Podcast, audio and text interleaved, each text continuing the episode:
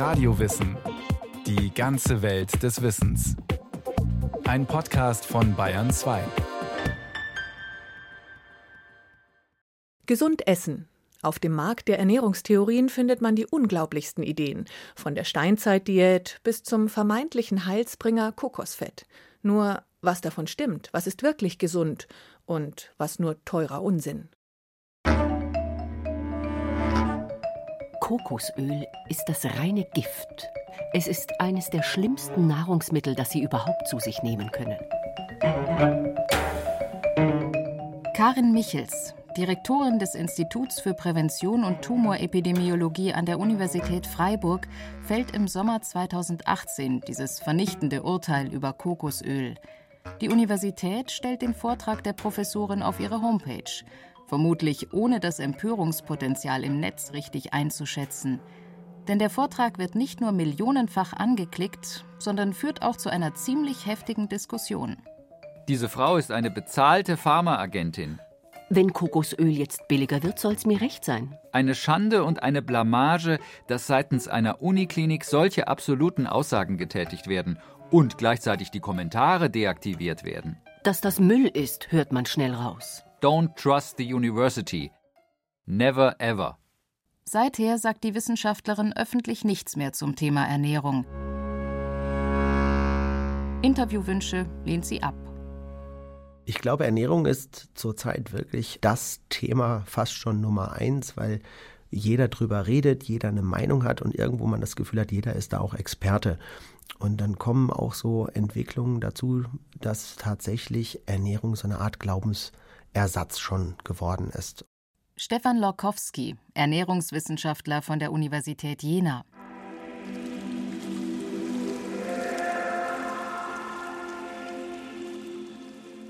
Du bist, was du isst.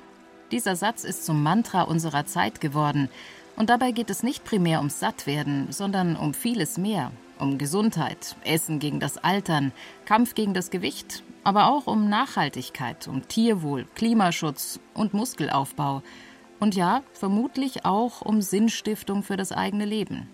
Nur so ist nachvollziehbar, warum die Wissenschaftlerin Michels einen Shitstorm über sich ergehen lassen musste, weil sie sich kritisch über ein Nahrungsmittel, nämlich Kokosöl, geäußert hat. Ernährung hat mehr und mehr, das ist so meine Beobachtung, auch immer mit Glaubensaspekten zu tun und mit Überzeugung. Meint Gerd Gläske, Gesundheitswissenschaftler an der Universität Bremen. Und deshalb wird nicht gegessen, sondern eine Ernährungsweise zelebriert.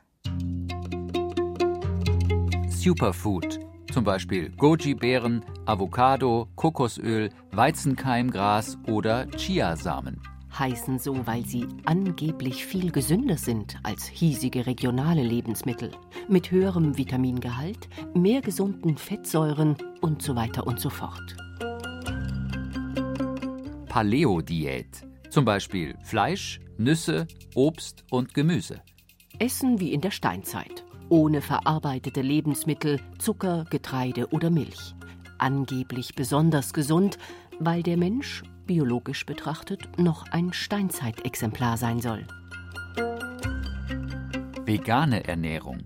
Keine tierischen Produkte wie Eier, Milch, Fleisch, Fisch und auch kein Honig politischer Protest gegen Massentierhaltung und für das Tierwohl und angeblich möglich, ohne körperliche Mangelerscheinungen hervorzurufen. Low Carb. Wenig oder gar keine Kohlenhydrate. Der Promi-Tipp, um abzunehmen. Der Verzicht auf Kohlenhydrate macht angeblich im Handumdrehen schlank und gesund. Ob Low Carb, Buchinger Heilfasten, Clean Eating, Superfood, Rohkost, Paleo-Diät, vegane Ernährung oder Intervallfasten. Ernährung in der Überflussgesellschaft ist mehr als Nahrungsmittelzufuhr, mehr als Sattwerden. Ernährung geht einher mit einem Versprechen von mehr Gesundheit, Attraktivität, Gerechtigkeit und Fitness. Und dafür sind ziemlich viele Menschen bereit, ziemlich rigide Grundsätze zu befolgen – aber was ist Mythos, was ist Faktum? Beleuchten wir drei bekannte Beispiele. Kokosöl oder ein Wunder der Natur. Das weißliche Fett aus der Kokosnuss gilt unter seinen Anhängern als naturbelassenes Allround-Talent. Kokosöl reguliere den Blutfettspiegel und wirke gleichzeitig wie ein Antibiotikum. Zum Kochen, Braten und Backen sei es deshalb alternativlos. Darüber hinaus stärke es auch die Haare, helfe gegen juckende Kopfhaut, lasse Pickel verschwinden und verhindere Karies. Das Kokosöl ist in den letzten Jahren sehr gehypt worden, teilweise als Superfood angepriesen worden. Und wenn man sich das Ganze nüchtern anschaut, dann muss man sagen, dass Kokosöl etwas ist, das uns weder etwas nutzt oder bringt, sagt der Ernährungswissenschaftler Stefan Lorkowski. Kokosöl enthalte viele gesättigte Fettsäuren und die seien erst einmal nicht übermäßig gesund, ergänzt auch Silke Restemeier, Ernährungswissenschaftlerin bei der Deutschen Gesellschaft für Ernährung DEG. Kokosfett wie auch Palmöl oder Palmkernöl enthält wie tierische Schmalze große Mengen an gesättigten Fettsäuren. Und die gesättigten Fettsäuren, die haben eben ungünstige Wirkungen auf die Blutfettwerte. Hohe Blutfettwerte können die Blutgefäße verstopfen und erhöhen damit das Risiko für einen Herzinfarkt oder einen Schlaganfall. Ein Effekt, der auch bei hohem Fleisch- und Wurstkonsum beobachtet wird.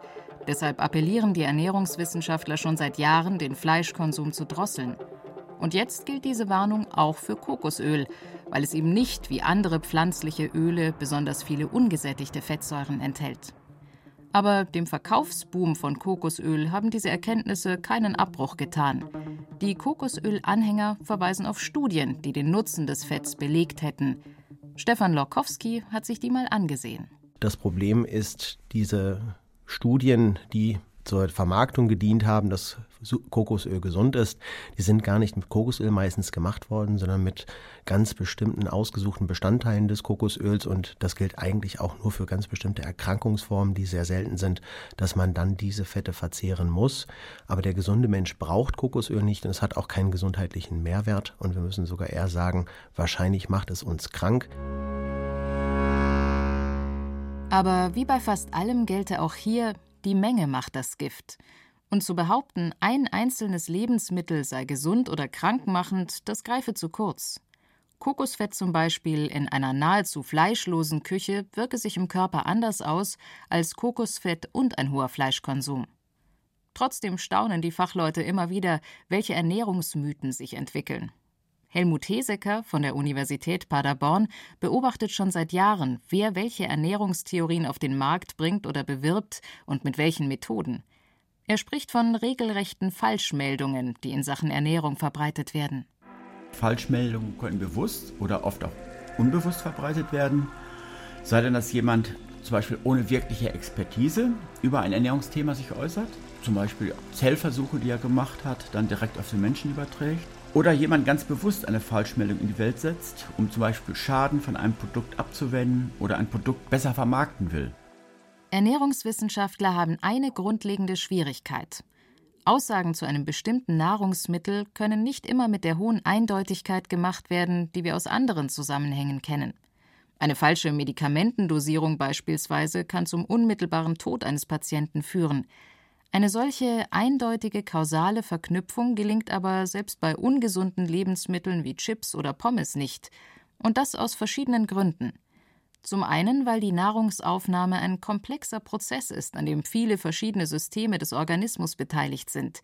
Wie ein Körper die ihm zugeführte Nahrung verarbeitet, hängt beispielsweise nicht nur von dem Nahrungsmittel ab, sondern auch vom individuellen Stoffwechsel und der Lebensweise des Essenden. Darüber hinaus gilt es, die wissenschaftlichen Erkenntnisse sachkundig anzuwenden, erklärt Helmut Heseker an einem Beispiel.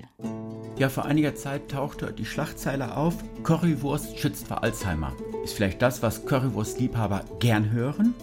Und der Hintergrund in Zellversuchen mit Nervenzellen der Maus konnte durch die Zugabe von Kurkumin, Kurkumin ist ein Inhaltsstoff des Currypulvers, eine Verlängerung der Zellen erreicht werden im Reagenzglas.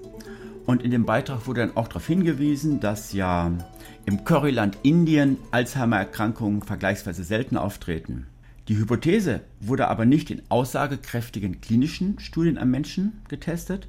Es wurden auch keine menschlichen Gehirnzellen oder Nervenzellen hier verwendet. Trotzdem war die Schlagzeile in der Welt und sorgt seither für Verwirrung. wir gehen heute davon aus, dass das gezielte Erzeugen von widersprüchlichen Botschaften durchaus auch eine gezielte Marketingstrategie sein kann und eingesetzt wird, um einfach Menschen davon abzubringen, vielleicht der Wissenschaft zu glauben, um dann eben die eigenen Interessen dort durchzusetzen. Einzelne schwarze Schafe und industrienahe Forschungseinrichtungen sorgen so dafür, dass viele Untersuchungen im Umlauf sind, die sich alle widersprechen. Zu finden sind beispielsweise Studienergebnisse, die behaupten, Zucker mache dumm und dick aber auch Untersuchungen, die betonen, dass eine zuckerfreie Ernährung Depressionen verursacht. Zurückbleiben verwirrte Verbraucher, sagt der Gesundheitswissenschaftler Gerd Gläske aus Bremen. Ich glaube, es herrscht eine ganz große Verunsicherung und Unsicherheit darin, was eigentlich die richtige Ernährung ist. Man hört sehr vieles, man hört sehr unterschiedliches, man hört eben auch äh, Dinge, die einen vielleicht auch interessieren und man ist im Grunde genommen auf der Suche. Low Carb oder Kohlenhydrate sind schädlich.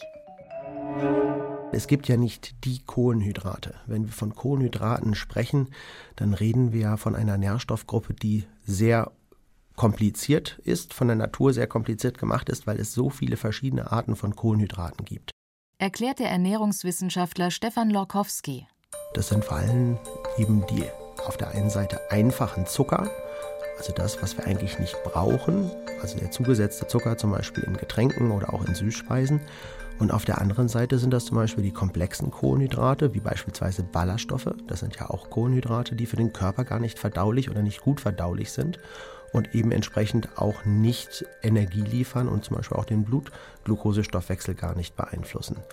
Und deswegen kann man nicht sagen, Kohlenhydrate sind generell schlecht, sondern wir müssen gucken, welche Kohlenhydrate von einem radikalen Verzicht auf Kohlenhydrate hält Stefan Lorkowski nichts, denn der Körper braucht Kohlenhydrate als Energiequelle. Etwa die Hälfte der täglichen Nahrung sollte aus Kohlenhydraten bestehen, so der Forscher, aber eben nicht aus Chips, Süßigkeiten oder Pommes, die vor allem sogenannte einfache Kohlenhydrate enthalten, denn die werden vom Körper sofort verarbeitet, gelangen ins Blut und liefern dadurch schnell verfügbare Energie, die Kehrseite davon, sie machen weder dauerhaft satt, noch geben sie langanhaltende Energie. Denn so unmittelbar wie der Blutzucker in die Höhe schnellt, so unmittelbar fällt er auch wieder ab. Deshalb sollte der Verbrauch dieser Art von Kohlenhydraten in der Tat reduziert werden, so die Ernährungswissenschaftler. Aber das heißt nicht, dass auf Brot, Kartoffeln, Reis oder Nudeln verzichtet werden sollte, betont Silke Restemeier von der Deutschen Gesellschaft für Ernährung. Es ist so, dass Kohlenhydrate neben Fett die wichtigste Energiequelle für den Menschen darstellen. Und äh, vor allen Dingen Getreideprodukte aus Vollkorn, die sättigen gut und haben eben auch aufgrund der enthaltenen Ballaststoffe einen hohen gesundheitlichen Nutzen. Also wir empfehlen als Deutsche Gesellschaft für Ernährung beispielsweise mindestens 30 Gramm Ballaststoffe aus Vollkornprodukten, Gemüse, Hülsenfrüchten und Obst täglich aufzunehmen. Und auch Kartoffeln, die lange als Dickmacher oder überflüssige Kalorienbombe verschmäht wurden, sind ein guter Energieträger, sogar mit einem erheblichen Anteil an Vitamin C. Für das Thema Kohlenhydrate gilt, was für alle Lebensmittel gilt. Die Qualität ist das A und O. Wir empfehlen nach wie vor, dass in einer vollwertigen Mischkost mindestens 50 Prozent des Energiebedarfs aus Kohlenhydraten stammen sollten. Das ist im Hinblick auf die Prävention von ernährungsmitbedingten Erkrankungen äh, vorteilhaft. Aber es ist eben wichtig, dass die Zusammensetzung bzw. die Qualität stimmt. Eine ausgewogene Ernährung, von jedem etwas sozusagen, wenn auch mit wenig Fleisch, das sei für den menschlichen Organismus am gesündesten, sagen die akademischen Ernährungswissenschaftler übereinstimmend. Das könne man beispielsweise auch am physiologischen Aufbau der menschlichen Verdauungsorgane erkennen. Silke Restemeier versucht zu erklären, warum sich dennoch so wenige Menschen auf diese Weise ernähren. Was wir in den äh, zehn Regeln für eine vollwertige Ernährung empfehlen, das ist vielleicht vielen Menschen schon zu brav und zu bekannt und das ist eben nichts wirklich ja, drastisches oder eine massive Änderung ähm, der Ernährung, die man da vornehmen muss, sondern das ist eben einfach eine ausgewogene Mischkost. Das kommt wahrscheinlich zu brav und zu langweilig daher. Gerd Gläske vermutet, dass das Misstrauen gegenüber dieser traditionell anmutenden Ernährungsform auch daher rührt, dass sich die Nahrungsmittel in den letzten Jahrzehnten deutlich verändert haben. Das eine ist, was ich auch sehr beklage, dass ähm, oftmals mehr als 80 Prozent unserer Ernährung Fertignahrung ist und industriell vorgefertigt oder zumindest eben auch verändert industriell. Also dass es nicht mehr das ist, was ich auf dem Markt kaufe oder auf dem Bauernhof kaufe oder ähm, äh, beim Gemüseanbieter kaufe und dann selber koche. Das heißt, ich bin mir unsicher, was eigentlich da alles drin ist. Das ist das eine. Und das zweite ist, dass wir natürlich auch unsere Ernährung leider, muss ich sagen, dem Zeitdruck und dem Leistungsdruck in der Gesellschaft angepasst haben. Also es wird im Laufen gegessen, es äh, wird im Stehen gegessen, es wird so nebenher gegessen. Es wird immer weniger gekocht, aber auch weniger zusammen gegessen. Nur noch 35 Prozent der Familien kochen täglich. Vor zehn Jahren waren es noch 45 Prozent. Dieser Trend und das Zwischendurchessen sowie die Zubereitung von Fertigprodukten führt dazu, dass das Wissen schwindet. Wie bereite ich welche Nahrungsmittel zu? Wann wächst Spargel? Wann Kohl? Und welche Nährstoffe enthalten sie? Eine Folge dieser Entwicklung die Menschen sind unsicher und suchen nach einer anderen Art von Ernährung, nach guten, naturbelassenen und gesunden Nahrungsmitteln. Mischkost, das klingt für viele nach Schweinebraten und den dicken Bäuchen der Nachkriegsgeneration. Insofern ist das ständige Reden über Ernährung, der Hype um Ernährungstheorien oder sogenannte Superfoods auch Ausdruck eines tiefen Bewusstseinswandels. Zucker ist schlecht. Andere Süßungsmittel sind gesund. Es gibt aber keinen positiven gesundheitlichen Unterschied von Fructose im Vergleich zu Haushaltszucker. Und auch der Haushalts- oder Kristallzucker, der besteht zur Hälfte aus Fructose. Und die Fructose, also der Fruchtzucker, enthält auch genauso viele Kalorien wie unser Haushaltszucker. Zucker ist das reine Gift. Zucker macht krank, verursacht Diabetes und führt sogar zu Abhängigkeit. Seit Schlagzeilen wie diese veröffentlicht werden oder im Internet zirkulieren, boomt der Verkauf alternativer Süßungsmittel. Honig, Stevia, Melasse oder Agavendicksaft, um nur einige zu nennen. Aber dieser Zucker ist nicht gesünder. Auch andere Süßungsmittel wie beispielsweise Honig oder Agavendicksaft oder brauner Zucker die enthalten vielleicht noch Spuren an Mineralstoffen, aber die sind nicht besser zu werten als eben der normale äh, Zucker. Sie, sie, erzeugen auch Karies, also sind nicht gut für unsere Zähne. Und zuckergesüßte Lebensmittel bringen eben einfach viel Energie mit sich und oftmals wenig an Nährstoffen. Statt auf alternative Süßstoffe auszuweichen, ist es gesünder, auf das Süßen an sich zu verzichten. Aber gerade am Beispiel Zucker lässt sich sehen, wie industrienahe Forschung die Meinung in der Öffentlichkeit mitbestimmt, sagt der Ernährungswissenschaftler Helmut Hesecker. Schon das Studiendesign kann nämlich das Ergebnis einer Untersuchung mitentscheiden. Wenn wir Versuchspersonen nehmen, die so am Rande der Überernährung sind, und wir geben dem zusätzlich vielleicht ein oder zwei Liter eines zuckerreichen Erfrischungsgetränkes, dann wird sich bei vielen dieser Probanden nach einiger Zeit eine stärkere Leberfettbildung einstellen. Und das ist natürlich eine Sache, was ähm, die Zuckerindustrie gar nicht gern hört. Deshalb werden dann zum Beispiel in den USA Studien gemacht, die dann ein etwas anderes Studiendesign haben, indem man zum Beispiel Versuchspersonen nimmt, die während der Versuchsphase sogar abnehmen, die also nicht überernährt sind, sondern eher leicht unterernährt sind. Und in so einer Situation ist es wahrscheinlich ganz egal, ob ich mehr Zucker oder mehr Fett aufnehme oder weniger, ohne dass es dann einen Effekt hat. Das heißt, die Studien kann man auch so anlegen, dass nichts rauskommt. Das ist halt das Spannende an, an Paleo und an dieser Low Carb Diät. Die kann man gut durchhalten, weil sie unserem Körper entspricht. Ich esse keine tierischen Produkte, also kein Honig, kein Fisch, kein Fleisch, keine Milch, keinen Käse, kein Joghurt. Für besonders gesund würde ich jetzt halten ähm, Gemüse, Obst, Vollkornprodukte, Bioprodukte, also im Sinne von möglichst wenig Zusatzstoffe, möglichst natürlich alles gehalten. Viele Menschen sind verunsichert von den Lebensmittelskandalen, von der industriellen Herstellung der Nahrungsmittel und deshalb auf der Suche nach der richtigen, gesunden Ernährung. Denn in den letzten Jahren hat sich durch viele groß angelegte wissenschaftliche Untersuchungen gezeigt, dass die Ernährung für die Gesundheit doch eine weitaus zentralere Rolle spielt als lange gedacht. Das ist offenbar so, dass sich Ernährungsfehler bei der heute weit verbreiteten Überernährung verbunden mit körperlicher Inaktivität viel früher und stärker bemerkbar machen. Und früher haben die Menschen noch körperlich hart gearbeitet. Da hat wahrscheinlich der Körper so manche Ernährungsfehler eher verziehen. Denn für eine körperlich hart arbeitende Person mit entsprechend hohem Energiebedarf und normalem Körpergewicht ist es wahrscheinlich egal, wie hoch seine Fett- oder Kohlenhydratzufuhr ist. Wenn aber die Energiezufuhr ohnehin mehr als ausreichend ist, dann kommt es vermutlich viel eher zu Ablagerungen in den Gefäßen oder zu den sogenannten Fettlebern. Fakt ist, wir leben in einer Überflussgesellschaft. Deshalb ist es durchaus richtig und notwendig, sich mit dem Thema Ernährung zu beschäftigen, so Stefan Lokowski. 20 Prozent der Todesfälle weltweit sind durch eine falsche Ernährung bedingt. Das heißt, es ist unser größter und häufigster Risikofaktor. Und ich glaube, das kommt auch mehr und mehr in das Bewusstsein der Menschen und deswegen interessieren sich auch mehr und mehr dafür.